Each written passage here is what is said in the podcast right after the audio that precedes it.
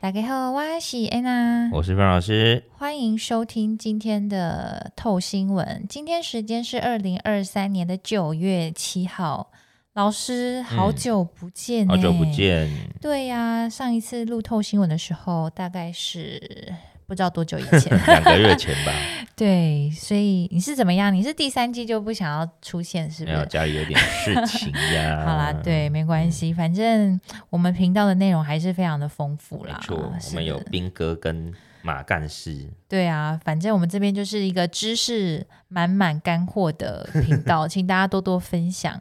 好啦，因为我相信那个忠实听众，他们一定知道透新闻就是要从就是最新的产业新闻、嗯去找一些新的投资机会，对或是了解一些产业的时事嗯脉，就是脉络是怎么样嘛。对那我们今天呢，同样就是要带来，这算是最近很大的产业新闻吗？一个很大的趋势。我觉得这个东西应该会好三年吧，好三年，真的。老师三年很久呢。对，可是三年的话，大家还记得我们之前有讲过吗？一个产业在需求部件往上走的时候，其实第一、第二年是最漂亮的。哦所以刚好我们我们刚好来到它的很重要的时刻，哦对不对？明年才是元年，好的，这个产业就是我们的 COAS。是是的，因为我最近看到有呃上个月看到一个新闻写说，台积电 CoWAS 订单满到二零二四年底。哇，因为这个这个标题会让我觉得说，哇，CoWAS 到底是一个什么样的东西，什么样的存在，可以让这个台积电出现这个叫做什么订单满载、什么供不应求这种？嗯我们做产业面，老师做基本面应该很喜欢这四个字吧？喜欢啊，供供不不应应求求哎、而且又是新的东 西。对啊，已经跟那个最害怕的那个供过于求比起来，不一样对对对，完全不一样的事情。好的，因为其实今年呢，台股才经历过一波 AI 的热潮。没错。那我相信那个 AI 三雄就是涨到一个不行不行的。嗯哼哼那这次又多了一个叫做 COAS 的这个产业，嗯那我相信有一些投资人可能比较敏锐的，他们可能就会觉得说，哦，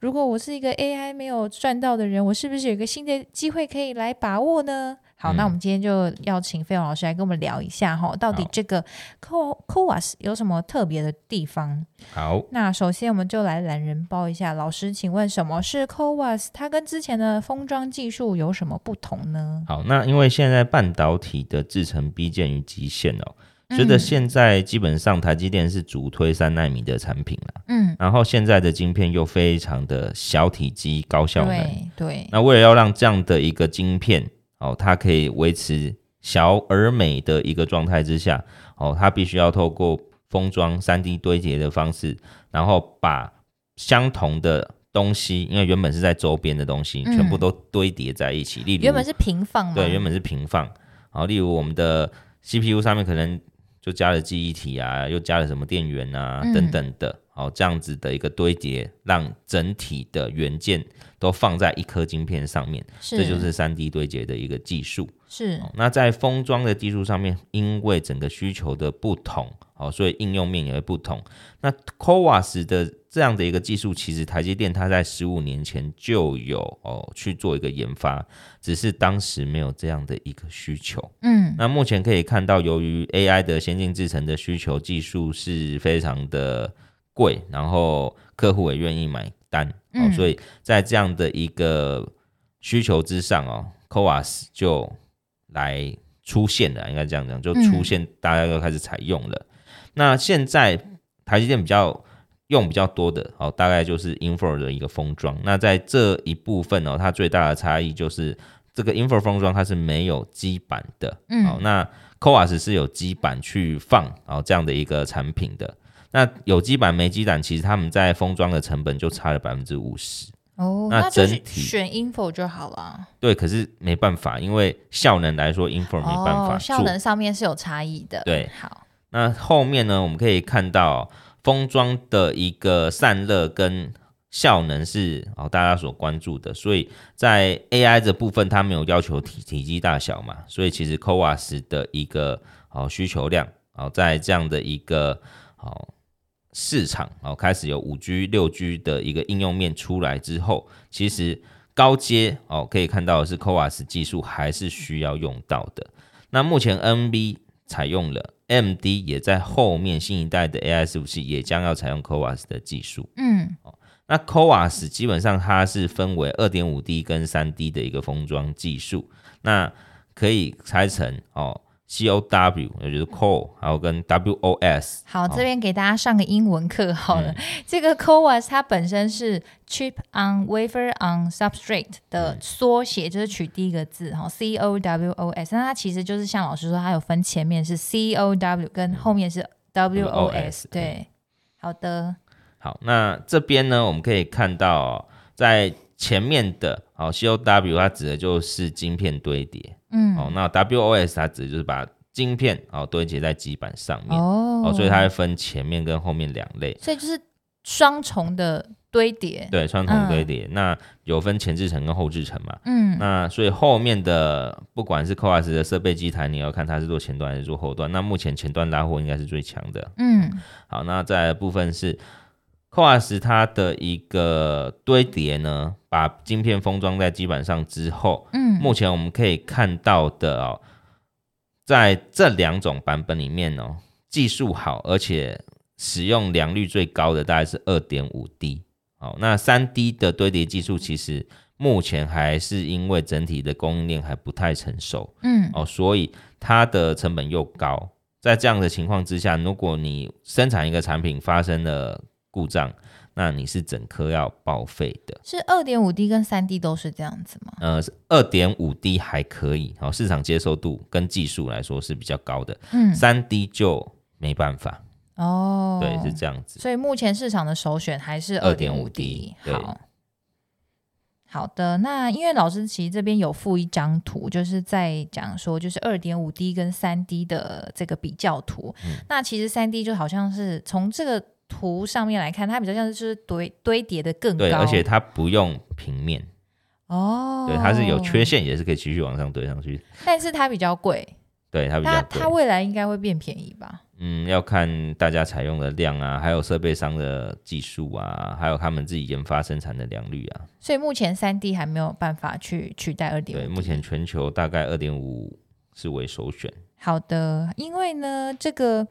这次的新闻其实就是有跟我们的护国神山台积电其实是常常绑在一起的嘛。嗯对因为台积电就是传出说这个 CoWAS 它供不应求，然后就是多到这个订单它做不完，嗯然后因为像那个 NV 就是它有很大的需求，可是因为台积电做不完，所以他就把单子。嗯下给其他厂商，对所以我们就来问一下老师，就是有哪一些封测厂有因为就是台积电做不出来这么多，嗯所以受贿？好，那从现在可以看到，基本上除了台积电自己，它原本要一条龙去做生产嘛，对但因为量实在太大，加上设备也没有提前去准备好，这个量是忽然间爆出来的。所以 N V 现在就是怕缺料，然后又怕哦，他现在好不容易收到这些钱，结果不能出货哦哦，所以他现在就是要找、哦相关的第二个供应链来开始帮忙来去做出货的一个表是现，。不然的话，NB 也会受到影响，对不对？好，那目前辉达在整个六月啊，今年六月，像台积电下的投片量就已经无法负荷台积电 CoWAS 的产能了。嗯那整个 AI 伺服器的订单跳升，对于台积电来说、哦，它在这一次半导体展其实讲很明确，可能会缺货一年半的时间。缺货一年半，对，就是它现在没有办法百分之百给你，但我可能可以做百分之七八十给你。哦，这个持续多久？不知道会这个等它龙潭厂盖好，应该就解决了。哦，因为它已经在盖了，对，龙岗好厂的部分目前拿到地了，那正式到生产要二零二七年，所以你会想，这中间都是 CoWAS 拉货的时间点，哎，老师，你不是说好三年吗？好三年呐、所以是不是刚好啊？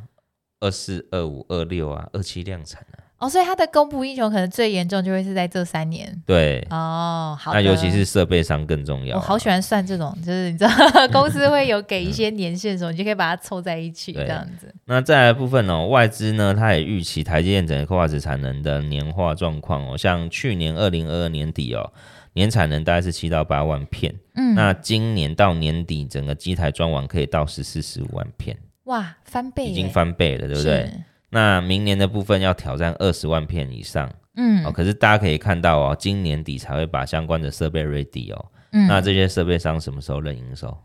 明年，大概都是在明年开始认。嗯，哦，那台积电其实在六七月就已经开始叫设备商准备哦，要去做一个拉货的一个状况。好、但因为这个设备也不是马上就出来，哦，它是需要时间的、嗯哦，所以目前的相关的交期可能都要拖到八到九个月。嗯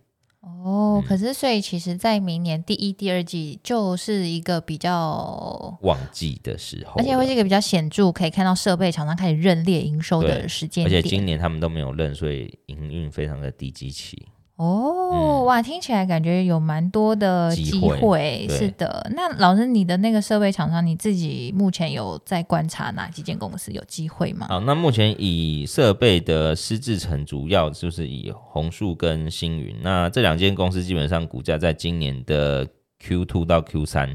就已经喷飞了哦，但还没有开始正式的大量出货。所以还没任意说就先喷飞。对，那为什么市场上会看到这样的状况？其实啊，我们在红树技能的股东会上面就可以看到，好、他说追苦的时间点过去了，客户订单也慢慢回来。哦，那设备的交期也是我们刚刚讲的八到九个月，预计明年可以开始贡献营收。嗯那截到第二季的财报、哦大家可以看到合约负债的部分，它的预收款已经来到十三点五八亿，这是创下营运来的历史高。对我们来帮大家科普一下，这个合约负债是什么意思？合约负债就是我今天跟你预收定金，哦，那这个定金就是我未来生产设备之后交付给你，我可能会所收以你的两成、三成之类的。确定已经有客户要对，跟要他买的定了，对好，没错。嗯然后这里不管是台积电或者是封装测试厂啊，基本上都有相关的需求跟机会。嗯那再来的部分呢，它也很明确地告诉你说，营收可能从 Q 四开始认到明年。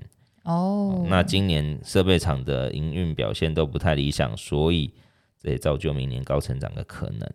今年低基期，明年高成长，对不嗯对？对嗯，好的，这剩下部分我们留给听众去思考好，。那红树呢？它除了它是台积电的合格供应商之外，它也嗯独家掌握了日月光、哦，还有美系客户哦相关的订单，嗯，那也供货中国哦封装大厂哦的订单，所以这一波 c o a s 的大扩厂应该是很不错的受惠者之一啊、老师你自己观察这个 COA 很长一段时间了吗？嗯我大概是从去年吧，因为其实去年它有炒过一波，嗯，可是需求不好，台积电拉货往后递延之后，整个就掉下来。哦那今年，六月又重新开始重新拉货，所但是以今年的跟去年的这这两波有什么不一样？应用面，嗯，台积电原本是要先扩好，等应用出来，对，结果遇到景气逆转，所以台积电缓缓缓缓。哦，可是今年是真的看到新的应用出来了，也是因为 NV 这边对的需求也很大，对，然后加上哦整个商用的市场都愿意去更换设备，所以相关的表现就会比较好。听起来这一波比较像是比较实在，就是我们真的是在不久的将来就是可以应该从说财报数字看你到。听起来的机会会比去年大非常多，嗯，对所以去年可以说是只是在炒一个话题嘛，对，新新兴的话题这去样。年炒的话，其实股价也是很强。 炒话题第一波通常都很强，对 但是如果你要从财报数字上面去看的话，可能就还是要等到这一波，可能今年底到明年的时候才看得到。没错，好的，所以那我们展望二零二四年的产业，老师你觉得像呃，因为你刚刚前面讲了很多 COAS 的机会跟它的潜力，嗯你觉得它有机会成为像我们今年这个 AI 的热潮吗？或者是说我们要怎么去观察说这个 COAS 的走势真的有如预期的这么好？好，那我想台积电就是一个指标啦。那这个部分大概呢，以台积电来说，它今年下半年决定斥资九百亿在竹科铜锣的园区、哦嗯建一个先进封装测试厂。二零二六年底厂房会建完，二零二七年的第三季最晚会量产。嗯所以大家可以去想，你厂建好之后，你拉设备的时间点是什么时候？嗯、哦那从那个时间点，再从现在开始拉设备，是不是年年都有需求？好，那再来的部分呢？台建告诉你说，整个 AI 需求每年会成长五十 percent，是五，年哦，未来五年平均的复合成长率是五十 percent 以上哦。嗯所以这样的设备制成的拉货，目前才是第一年的开始。所以其实大家反而是要特别去留意，哦，嗯在接下来的第四季可能十月后，十一、十二月营收是不是有出现 Y O Y 很漂亮的大幅成长？那这样的一个趋势大概就底定了，因为明年一定是拉货潮嘛。对，对，那这个也都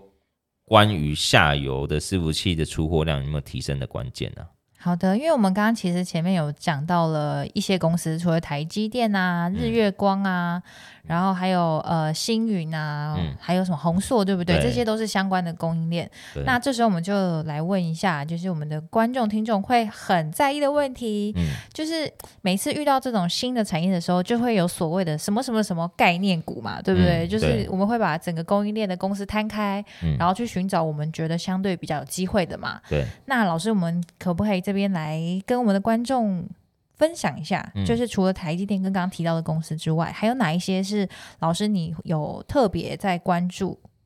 好，那在这边相关的 Coas 供应链，我想除了封装之外哦，测试厂的晶圆店也是可以去观察的。嗯，那在半导体的生产哦，大家可以知道，台积电最重要的合作伙伴在 U EUV 的一个光照盒的加灯哦，最近也开始转强哦，因为整个先进制程所带动 EUV 的需求是提升的。好，那在后段。再加上后面测试卡的部分哦，测试探针台啊、包含像是影威啊、旺系啊、中华新测啊，那挑拣设备好的万润，然后还有 IC 载板的星星，我想这些都是可以留意的族群啊呐、嗯，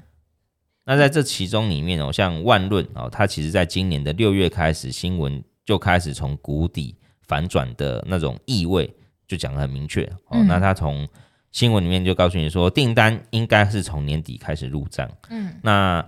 万润主要卡位的就是 OS 后面哦的一个点胶机，然后还有直散热片哦的一个压合机。那在这里，台积电也在台中准备要去建 OS 的新厂。那如果大家有看台积电公告呢，你会发现他说他要跟供应商签约，里面就会有万润的名字，哦啊所以他已经告诉你他要跟哪些设备厂。还有去购明买讲设是不备是。对，那万润也说，目前的设备交提大概是两三个月哦，所以从八九月开始交，那基本上第四季就可以开始认列营收。嗯，好快哦，这个时间。，对，所以这个是可以去注意的。那、嗯再来部分像辉达哦，它之前哦，因为台积电的一个封装产能吃紧，AI 没办法生产出来，所以找了日月光去做一个先进封装的帮忙，但这旗下其实是找细品去做承接的。嗯好，那细品已经被日月光并下来了嘛？好，所以在这个部分里面哦，为什么辉达会做这件事的原因，主要就是因为他们两个就在同一个地方——台湾。嗯，哦，所以有地利之便，加上台积电代工完晶片之后，可以直接交给日月光去做封装的哦，生产。少了那个 shipping 的时间啊、对成本啊什么的，没错，嗯不然坐飞机飞来飞去不是很累麻吗？烦。对，然后再来，金源店呢，它是半导体测试大厂，从过去到现在，其实它都蛮厉害的。嗯好、那在 AI 的相关处理需求持续成长之下，公司就有讲哦，今年四月开始 AI 的相关测试订单也在攀升。那目前的测试量都较第一季逐季的成长。哦，这个是有机会可以逐季成长的。对，这个其实他一讲完，公司的股价也没有像其他封装测试厂这么弱， 嗯，所以大家可以观察得出来。嗯好，那最后呢，就回到我们的老朋友 ABF 啦。是哦，那星星呢？它表示目前的客户库存尚未结束，可是目前可以看到，随着新品跟 AI 伺服器相关的应用哦，在窄板的部分呢，会有一些短单出现，嗯，但听说第四季有缺料的问题开始，什么？。对，所以代表需求应该是有回来了啦，但是如果遇到缺料的话，就可能有报价上涨啊。哦，嗯，那可是因为 ABF 不是有三雄嘛，那另外两雄呢？另外两雄的状况，目前南电看起来状况也不差。哦，那另外一 个另外一个就目前好没什么声音，好，反正我们就是在看一个产业的时候，我们就挑大哥、二哥。其对，实我们可基以本整个上供应链一起看啊呢、嗯，好的，请大家就是可以做一点功课，因为这样听起来，我觉得我们老师，我们这是算是运气好吗？还是你刻意安排？就是我们有时候就会挑到很好的时机去讲一个正要起飞的产业，如嗯果有真的有符合我们的这个市场有符合我们的这个预期的话，其嗯实 COAS 现在这个时间点，听了我都有点心痒痒的真耶。的哦，对啊，好了，那我觉得就是介绍给我们听众观众。那我觉得剩下功课大家还是要去认识一下，包含 COAS 到底是什么，它跟嗯之前的封装技术有什么不一样。嗯哼那哼它的最大的客户就是它的需求端是来自于哪里？嗯哪一些供应商可以受惠？